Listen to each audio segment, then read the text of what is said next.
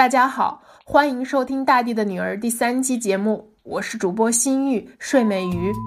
大地的女儿》是一档纪实类音频节目，记录那些勇敢且自由的女性以及她们的人生故事和生命经验，也是一座能量传送站，传递她们曾经传递给我的能量。第三期节目非常特别。嘉宾还是许许，也就是上期节目来做客的许许，可是节目内容却录制于一年前，也就是二零二二年十月二十二日，刚刚好一年前。当时我们两个人身处异国，作为他乡的异乡人，我们迷茫于找不到自己在这个世界的位置，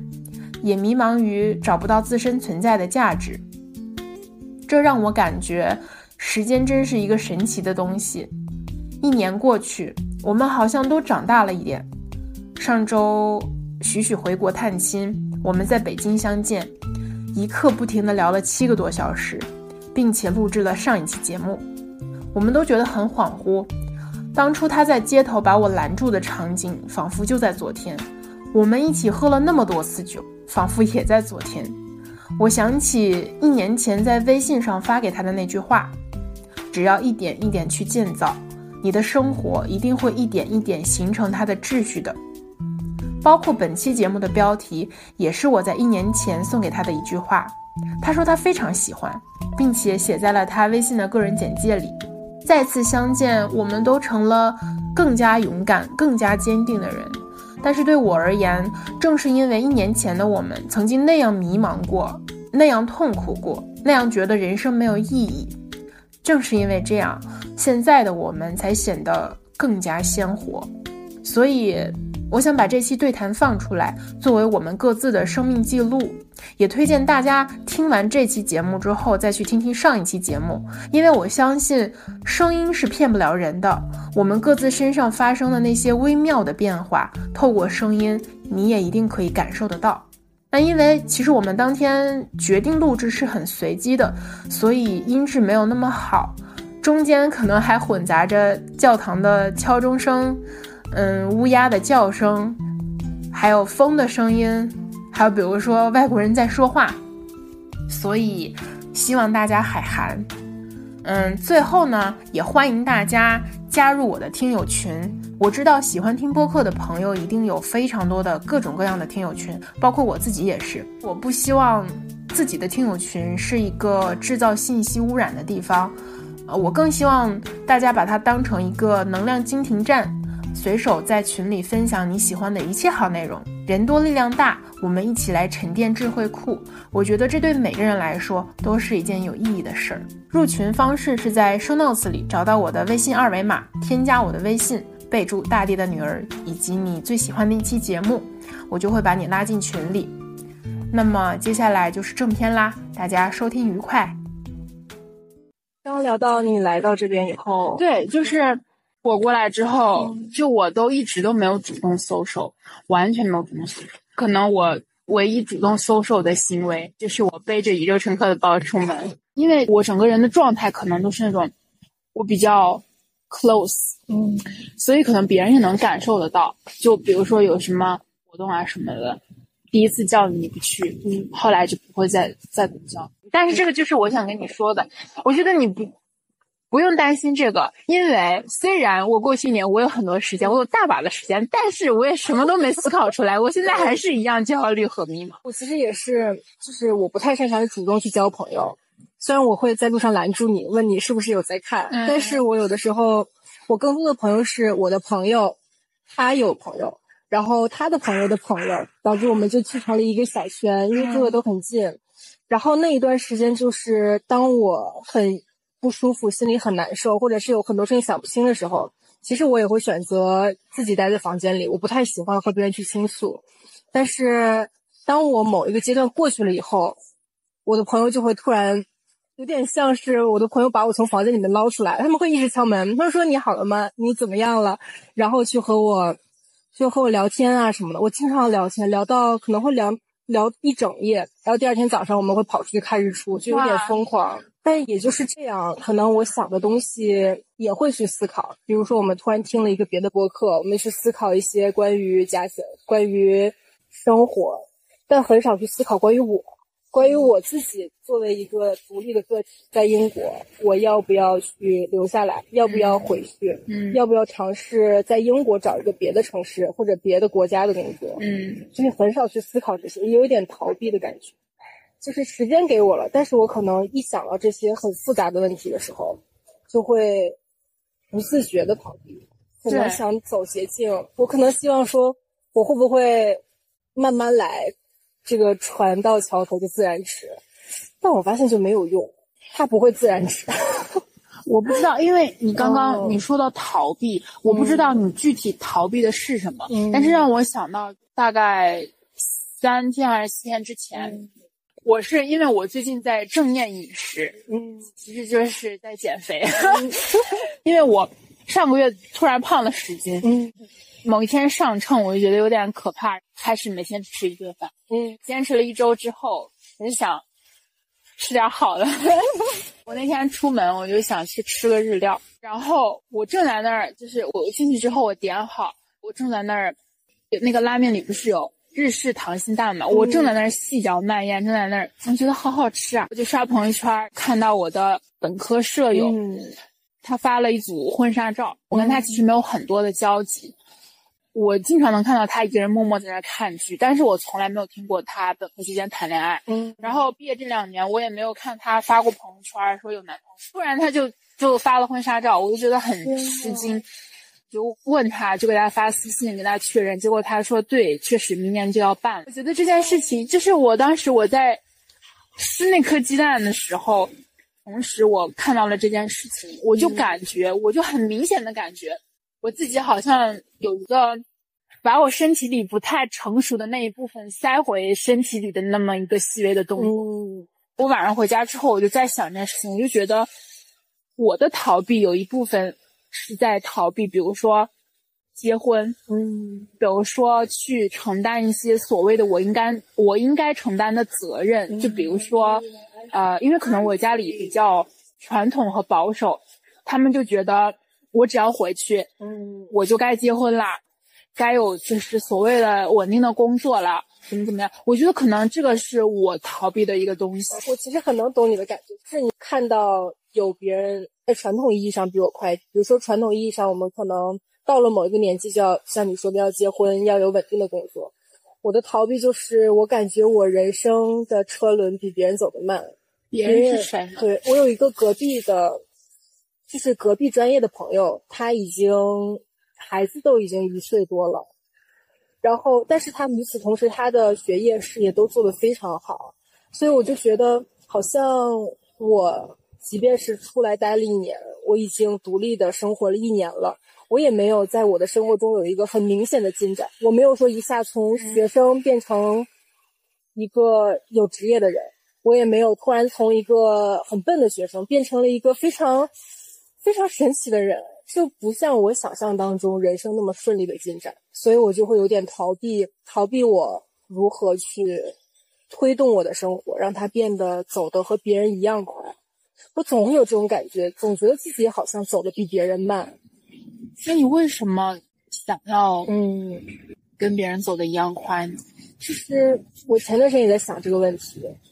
因为有的人他的生活不一定非要和别人一样，可是当我就我不去想的时候，我会觉得我的生活很好，我在一步一步的变好，我所有的事情都在，就是今天我的隔壁大哥说我在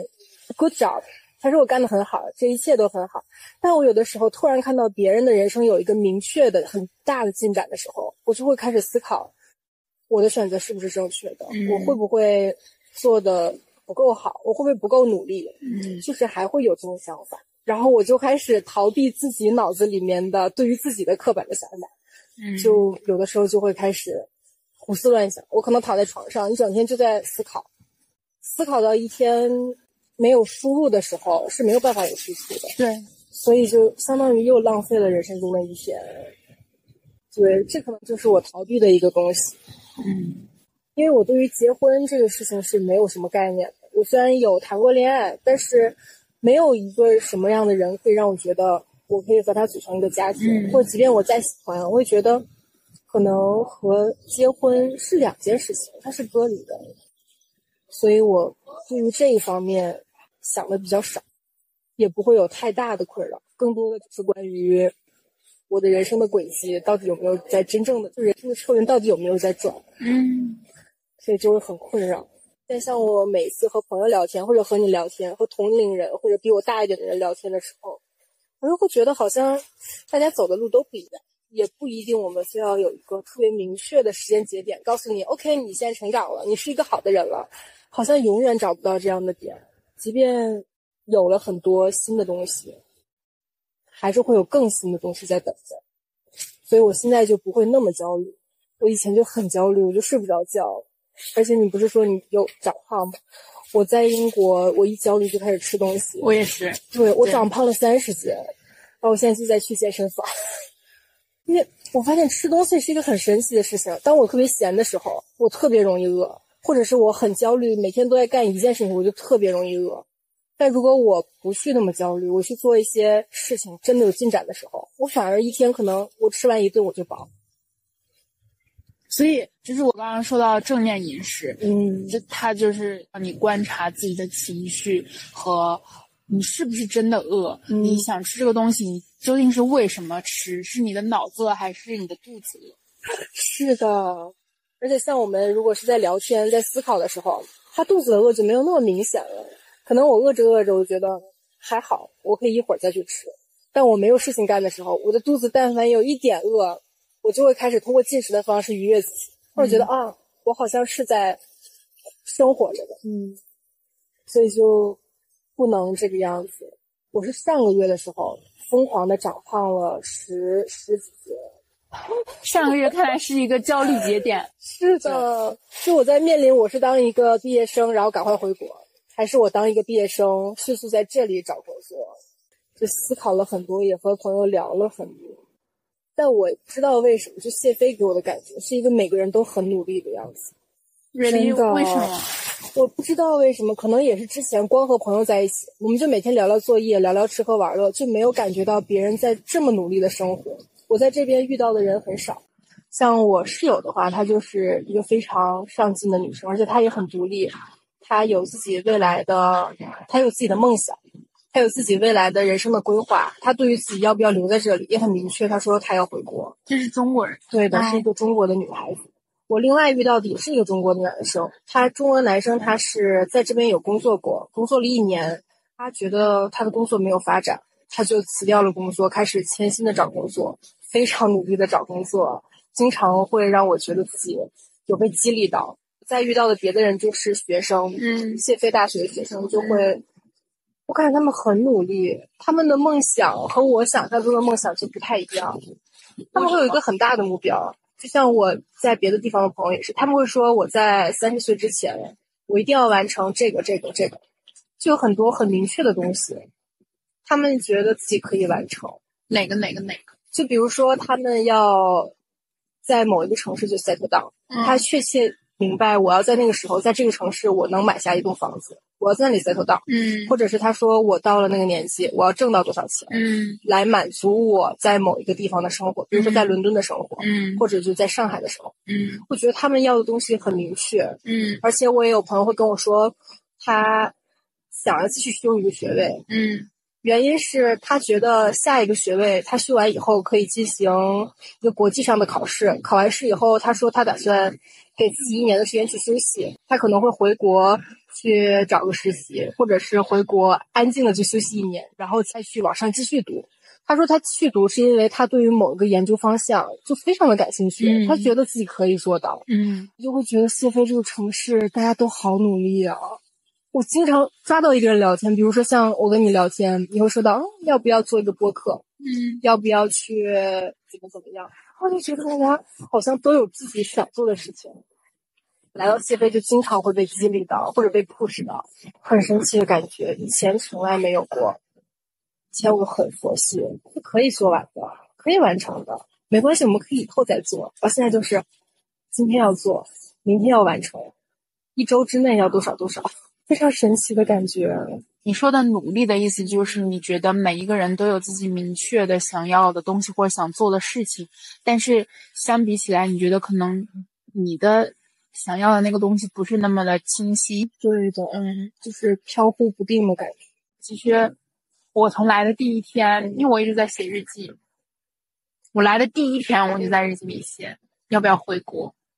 到现在我还是在每天问自己，到底要不要回国。我当初我准备留学的时候，我觉得就是目标非常坚定，也很努力。然后当我真的来到来到英国的时候，我觉得可能前一两个月，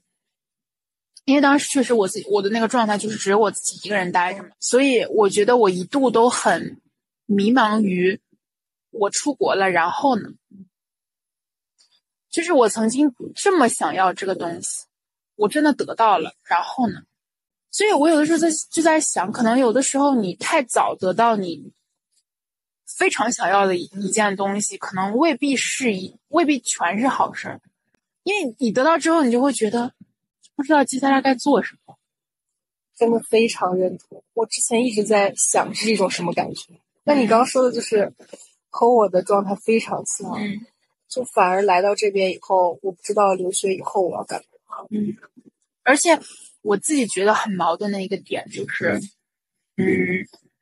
因为国内很多人劝我回，很多人希望我回，包括你之前那会儿说你你姥姥很想你，那我也是就是一样的，家人也很想我，就是大家都希望我回去，然后在不同阶段也会给我不同程度的压力，然后我就在想，好像每一个人。都有他们希望我回去的理由，每一个人都想都希望我为他们做什么，但是我不知道我能为自己做什么，我不知道具体我想要什么。嗯，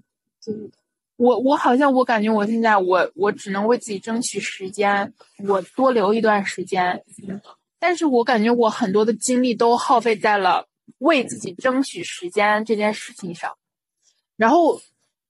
我好像就没有足够的精力再去，当然也这也可能只是一种逃避的借口。其实你真的行动起来，比如说就像你一样，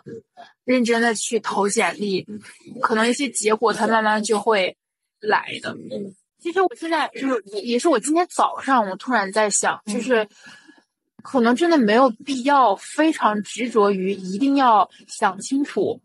自己到底要什么以及。自己到底是个什么样的人？嗯，因为我刚来英国的时候，我就老在日记里写，我这一年的目标就是我要我要弄清楚我自己到底是个什么样的人。嗯，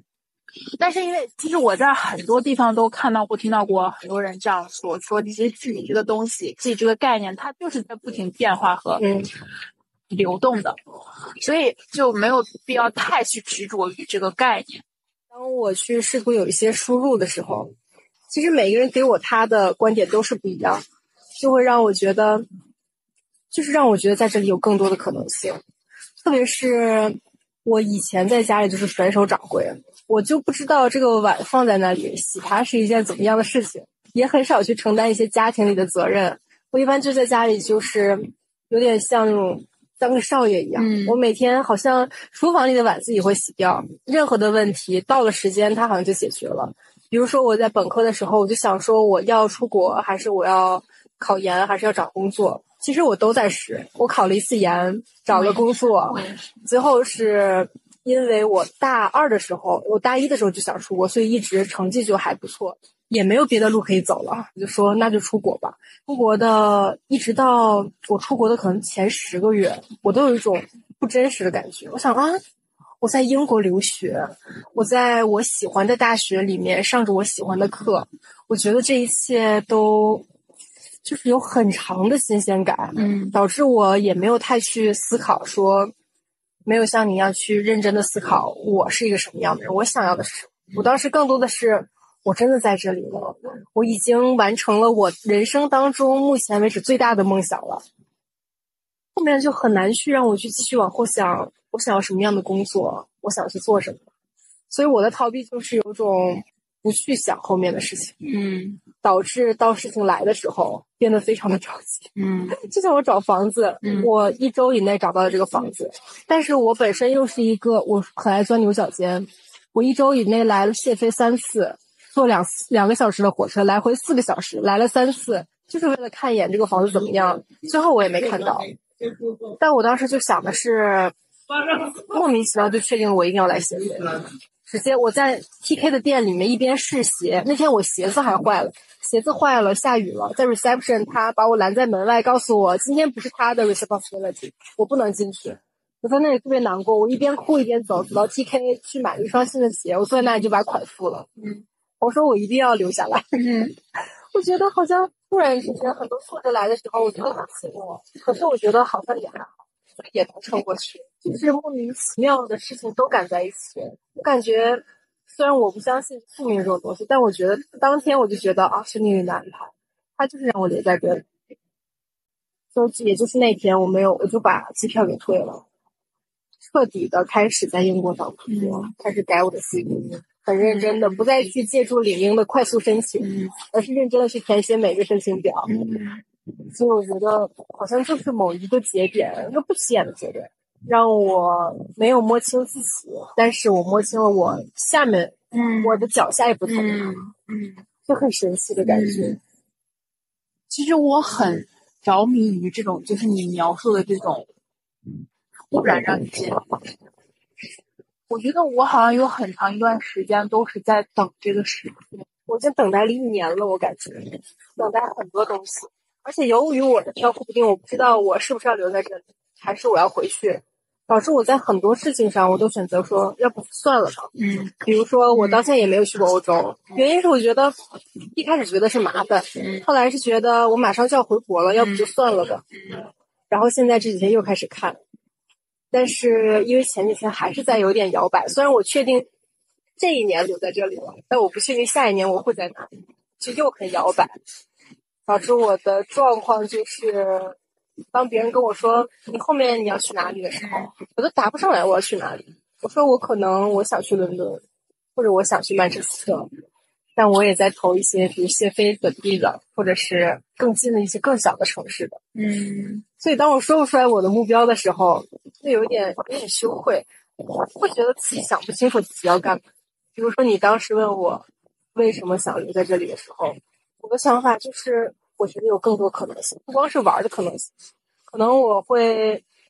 有机会的话，说不定会真的彻底换一个城市再去生活，去一个欧洲的一个城市，嗯，像在历险，嗯，感觉我从掰到谢飞以后，一直就是在 adventure。因为你说到欧洲嘛，然后我就突然想到，今年今年九月我又经历了另一件，就是我做到了，然后我会在想，那然后的那件事情。长久以来，我都一直想去佛罗伦萨。嗯，就可能是因为我之前有一段时间在玩《刺客信条》那个游戏，然后因为它里边就是有一部地标有圣母百花大教堂，所以我就一直都想去看看，就把它写到了我的那个心愿清单。然后我今年九月的时候，当我真的因为圣母百花大教堂对面有一个乔托钟楼，你站在那个钟楼的。塔顶上可以看到圣母百花大教堂的那个塔顶。嗯，当我真的站在那个钟楼楼上看到那个塔顶的时候，然后我那一刻我又觉得非常的恍惚，我就在想，首先我觉得很真实，其次是觉得就很虚无。但是你要说值得吗？确实非常值得。嗯。可是又会让我觉得，就是有一点点失落。嗯，但是我觉得这个东西它可能它是很正常的，可能它会让我觉得，那我接下来我要去更多的地方。是的，就是那种好不容易就是一直以来的心愿突然被满足的时候，我感觉我可能能够体会到你的感觉，就是站在那里，就是然后呢，我一直以来期盼的东西现在就摆在我的面前。我觉得愿望实现以后，好像都会有一种很失落的感觉。对，所以就又回到为什么我我我现在觉得说，好像没有必要太去抠这个东西，太去想到底某一个东西、某件事情的意义是什么，或者说人生的意义到底是什么，就是肯定永远想不清楚的。这是第一，其次是很多东西的意义，很多事情的意义都是。你要通过你去做了之后，你才知道它究竟有什么意义。是的，而且像为什么我真的觉得你刚刚讲的你那个突然的瞬间让我觉得很动容，就是每个人都有自己的课题嘛，然后每个人有自己的人生节奏。你的朋友们，他们每个人就是在你看来，他们有自己想要的东西，然后他们也确实也许在按照自己的计划在在进行。但是我觉得有可能，那对你来说，你的课题也许就是井然有序的安排自己的生活，嗯，独立的生活。有能力照顾自己，并且可以独自克服那些孤独的时刻。可能你真的走过了这些瞬间，你也会觉得，你从内心会觉得 proud of yourself。嗯，是的。我也有听过我朋友讲他的某一些瞬间。我有一个朋友，他对于亲密关系的理解，他以前他其实也有一个谈了很久的男朋友，然后他有一次是。他也是在这边留学，但是他留学已经待了几年了。他有一次是搬家的时候出了车祸，出了车祸以后，虽然人没有受到伤害，但是他他跟我说，他那一刻的感受就是，忽然之间觉得，即便没有亲密的人在身边，无论是父母还是说是男朋友这一类人，好像他都可以把事情解决掉。嗯，在他最需要帮助、最难以解决。在一个陌生的英国的高速公路的夜里的时候，他发现自己一个人就可以解决掉所有的问题，甚至其他人也没有办法帮助他什么。他甚至这件事情都没有跟他的家里人去提过，没有提到说在一个夜里他在高速公路上出现了比较严重的车祸。所以他的人生节点可能就是在那一个点突然之间懂了。嗯嗯。我觉得人生就会有很多突然的点，好像并不是我们计划着要去遇到什么。是突然有一天可能就遇到了，有一种很奇妙的感觉。因为这个场景就我记了很久，是我刚来这边的时候，那段时间我会觉得很寂寞，即便有朋友在，也会有一些不一样的空虚的感觉。我会觉得，即便朋友在，我还是会觉得需要人去陪伴我，给我更多的陪伴。后来听完他说的以后，发现好像也是，就没有陪伴也可以长久的一个人的生活。生活没有因为缺少陪伴变得没有意思，但可能有陪伴的话会更热闹。对，所以就觉得好像有陪伴和没有陪伴是两种生活。对的，它并不是对，它并不是我的生活中有他和没有他，它是一个拥有的关系，它其实是并列的。对，所以我就忽然之间在那个时候觉得，我好像并不是一个非常需要有一个。和家庭住在一起的那个时候，所以有的时候我就觉得我和家庭的联系好像是重要的，但并不是我一定要在家里就一定要在天津市。所以我就忽然觉得可能要考虑是不是要留在这个地方。一开始也会害怕，嗯，我不知道你在选择留下之后会不会有一种很紧张的感觉，因为。生活就是在这里真正的生活和工作和学习就是完全不同的感觉。我一开始就会有点害怕，就想说，我如果在谢飞一个人，我遇到什么危险怎么办？我要是没有那么多朋友帮助我怎么办？但是生活了一两周，我发现没有什么事情。即便没有朋友，那些事情我也可以 handle。这就是觉得自己至少在生活的方面是在前进的，是有长大。嗯。但是可能说实话，我我很理解也很同意你说的，就是有朋友和没有朋友，它是两种两种不同的生活方式。因为我过去一年一直都在经历比较多的一个人的时刻，所有的事情基本上都是我自己一个人在在做。嗯，大概就是上个月九月的时候，我感觉我自己的心态发生了比较。算是大的转变，但是它很微妙。是这样的，就是因为我们是九月一号交毕业论文嘛，可能你们也是。然后我大概是八月二十多号的时候去了趟伦敦，然后我就新冠了。嗯。但那个时候我已经买机票了。嗯。大概八月二十七还二十八的时候，我测出来阳，当时就就很不舒服。我的那个论文还在，就是最终在校对嘛。嗯。然后我就很不舒服，就病了。就拖着疲惫的身躯交了论文，新冠就拖了我一周。然后因为我那个新冠的症状还有点严重，我九月三号我要搬家，因为我房子到期了。然后呢，我到九月一号我还没有找房子。当时刚好是因为我那阵跟你讲的，我认识的那个女孩，就是呃通过海马星球，就是她也听那个博客的那个女孩。我们刚好是八月初的时候认识的，应该，因为她在谢飞已经三年了。所以，就我觉得他就蛮神奇，他就帮我找到了房子。我就好像九月一号的时候去看了一眼，我九月三号就直接搬过去了。但是我当时搬家的时候，完全是自己搬的，因为我的在这边的朋友他们也都回回国了。我舍友当时也要搬家，然后我就自己一个人搬了家。我觉得九月三号搬完家之后，九月四号可能是那个房间有点潮，或者说我。住的不习惯，就全身开始起疹子。天呐，我就荨麻疹了一周，大概五天。我九月七号，我的疹子完全好了之后，我九月八号过生日。可能是因为经历了我，然后左右生病了半个月，我最最亲近的人也都不在身边，然后那个生日就让我觉得格外的孤单。九月七号，我就去找我那个朋友了，帮我找房子那个朋友。我本来是想跟他一起过生日的，嗯，因为我。在大概两周之前，我跟他提过一嘴，说我八号过生日。嗯，我以为就是这个确实是我的问题啊，就是我觉得他也许会记得，期望了一下。但是我觉得七号跟他聊这个事儿的时候，可能他事儿也挺多的，就不记得了。然后我当时就可能是因为长久以来这些事情积压的我，让我把我的委屈一下就给放大了。嗯，所以我当时就觉得非常的。伤心。嗯，本来我们约了九月八号一起吃饭的，九月七号我回来之后，我就想，算了，饭什么时候都可以吃，但是我生日一年只过一次。但是我现在想，我觉得可能还是有点赌气的成分在。九月七号回来之后，我就自己订了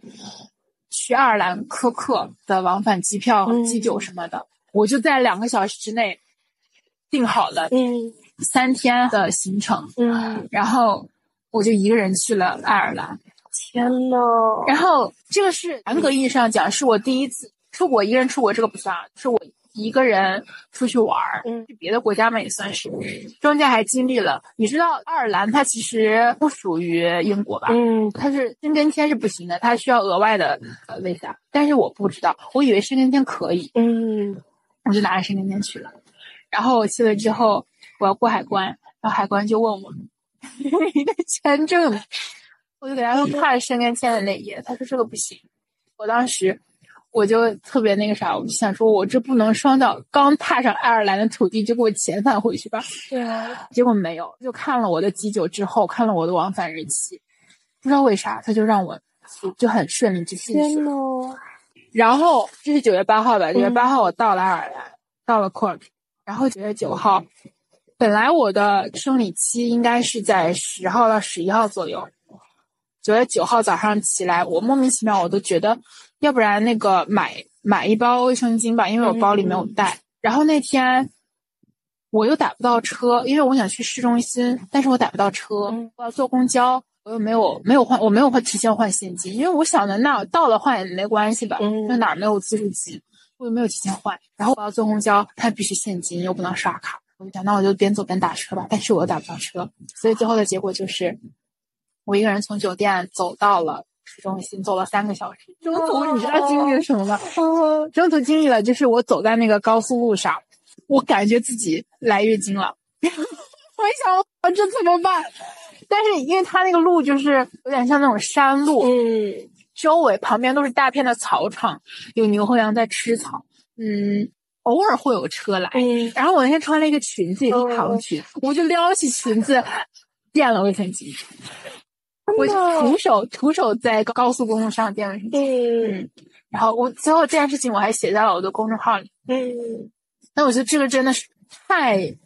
太特别的一个经历了，是的，对，这是九月九号那天，然后所以我在 Cook 那那三天左右，我就一直在自己玩嘛，自己逛什么的，然后最后一天我去了一个附近的一个小镇，就 Cobh C O B H，它是那个泰坦尼克号最后的沉船地。然后我认识了一个八十多岁的一个意大利的奶奶，她一个人在相当于是环欧洲旅行嘛。就我们两个人还聊了很久什么的。然后我觉得这个事情也对我来说也是非常特殊的一个经历。然后我回来之后，我突然就觉得我内心的很有一些东西变得不一样。我觉得凉吗？要觉得凉，我们我没事，我不凉，你凉吗？有点不可以。就我也很难跟你说清楚具体哪一个瞬间。嗯，我觉得我想要有放弃。嗯，但是就是从那个时候回来之后，我觉得可能真的是一个人经历了太多孤单的瞬间。嗯，然后我就觉得我好像很希望有人在我身边，所以我回来之后，我觉得我好像我整个人的那个。气质，嗯，你能感觉到的，我的那个散发出来的气质好像变得不一样。就是我觉得，如果是一年之前，可能我有点生人勿近，但是我觉得现在我好像就就没有。就是比如说有人说啊，我想跟你成为朋友，我就会很高兴的那种。嗯，所以我觉得这个就是我今天的一个内心的一个变化。主要是你那段时间真的是可以说是很很 tough，但是。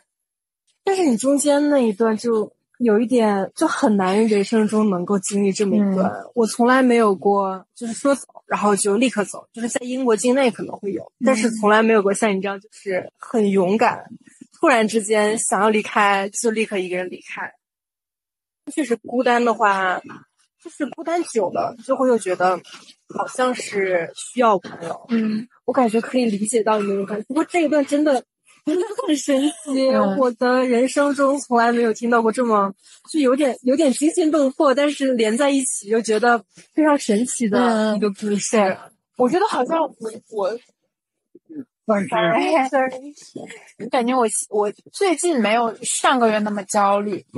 可能一部分原因就是因为我感受到了我自己并不是在原地踏步，嗯，就可能我真的就没有那种社会意义上的。啊，取得一些什么进步？嗯，但是我觉得我整个人，我我有在有所成长吧。但我觉得自己内心能够感觉到，其实比能看到会更丰富一些。从我和你聊天的这一小段时间，我感觉你的思考其实是很深刻的。前段时间也是很 tough，但是但我其实最开始一段时间是纯焦虑，嗯，焦虑到我甚至没有过去思考。所以有那么一周到两周，包括我在伦敦玩的时候，我每天是到了夜里，我躺在小酒店的房间里的时候，我会思考说，这是我想要的生活吗？然后我也有跟我朋友聊，我们坐在碎片大厦的楼上，就看着楼下就是大城市，熙熙攘攘的感觉。很繁华，嗯，然后我朋友跟我说，你要不要考虑去另外一个朋友他住的那个区去看一就是东区，伦敦东区，嗯，他说如果你要生活在伦敦，可能你一开始会住在离市中心很远很远的地方，对，然后可能会过得很不好，然后他就跟我说，你不要，一定不要被伦敦的市中心给骗了，对，因为。伦敦并不只有伦敦的市中心。他说，我最近这段时间一直都在伦敦很繁华的地方待着，所以可能我会对伦敦有一些滤镜。嗯，我觉得它很好，它是一个完美的城市，我走在其中可能也会这么好。然后他跟我说，最好是去看一下比较偏的地方，因为比较偏的地方可能才是真正的打工人的活动范围。他刚刚说的很有道理。对的，然后我当时其实就有点心动了，我就想去那边看一看。但是当时时间也比较紧，而且我在伦敦的时候还经历了一场笔试。我是找我的朋友借了一台电脑，借了电脑以后，第二天他去上班的时候，我去给他还过去，然后。就是很繁忙，很着急，但是也就是在那段时间的时候，忽然想到，可能我并不是要一下就搬到伦敦去，嗯，我可以说先找一个别的城市，或者找一个很小的地方，我先体验一下，感受一下是不是这个国家的工作的感觉会和我现在留学的感觉一样，嗯，让我觉得很自由，还是说我会被一个异乡的其他的这种 culture 文化呀之类的去困住。就因为我有一个朋友，他其实有跟我提到，他说他不想留下来的原因是他没有认同感，他觉得他在这个地方没有归属感。嗯，他能感觉到他很喜欢这种到处都是展，或者是他很喜欢这种野生的环境，但是他觉得自己站在其中，自己不属这里的，他觉得自己像一个游客。所以我就前一段时间也在思考这个问题，思考我留下来是以什么样的身份留下来。也就是这二十天，让我刚来谢飞的时候变得很焦虑。我我觉得可能有的时候也要允许自己有那个焦虑的一段期间，是总会过去。关于你说的身份认同问题，可能还是要先留下来体验一段时间，是，然后你才会知道到底自己就怎么去定义自己的身份认同，就是要真的去生活在这个环境里，就是生活，而不是当一个学生。学生其实，其实学生这个身份对于我来说，就有点像水手掌柜。我当学生的时候，我完全不用去考虑我明天要怎么，对我要不要存钱，我要不要去弄这些，对。所以还是要真的去生活，所以这也是为什么我找个小对我找个小工作先干一段时间，对，因为我从来没有体验过自己去攒钱去计划自己的人生。然后你可以比如说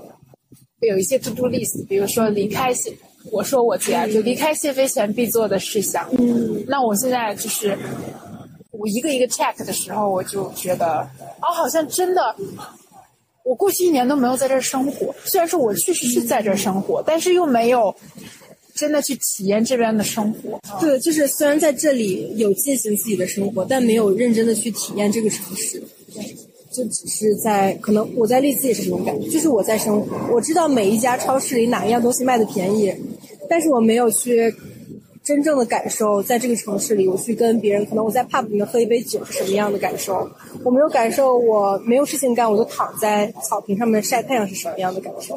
我们下次可以约，是的，约个酒。对的，我有去过这里的有一个吧，就是他都是老大爷，然后进去了以后，有一种把我从生活中掏走的感觉。我好像一下就从我的小小的宿舍和我大大的烦恼里面被挖走了。我就坐在里面，就喝一杯啤酒，然后和朋友聊一些话题，就会觉得，啊，好像又充满电。以后可以经常这样，因为我们每天可以就是抽那么一段时间。对，因为我感觉我还是不能，啊，我很喜欢说英文，我是我们你你可以说啊，你可以说。我感觉我不能一整天都在做同一件事情，我每天都要抽出一些时间去干一些别的。可以，因为。我其实每天都会走到市中心马下这边，所以我就可以过来找你。可以，我们可以去咖啡厅啊，或者去，或者我们其实四处走一走也是。OK。如果你听到了这里，我真的要再一次跟你说声谢谢和抱歉。这期节目的音质确实很差，尽管我已经做了一切力所能及的补救，但最终还是决定放出来，是因为我终于觉得。我自己的播客内容一定要大于形式，以及我自己一定要通过这期节目向世界以及收听节目的你传递一句话：如果你觉得自己是有野心的人，那你可以更有野心一点。We're not in the world, true life is absent. The place in which our fit will not exist until we make it. An artist of the purest kind, poets with no poems,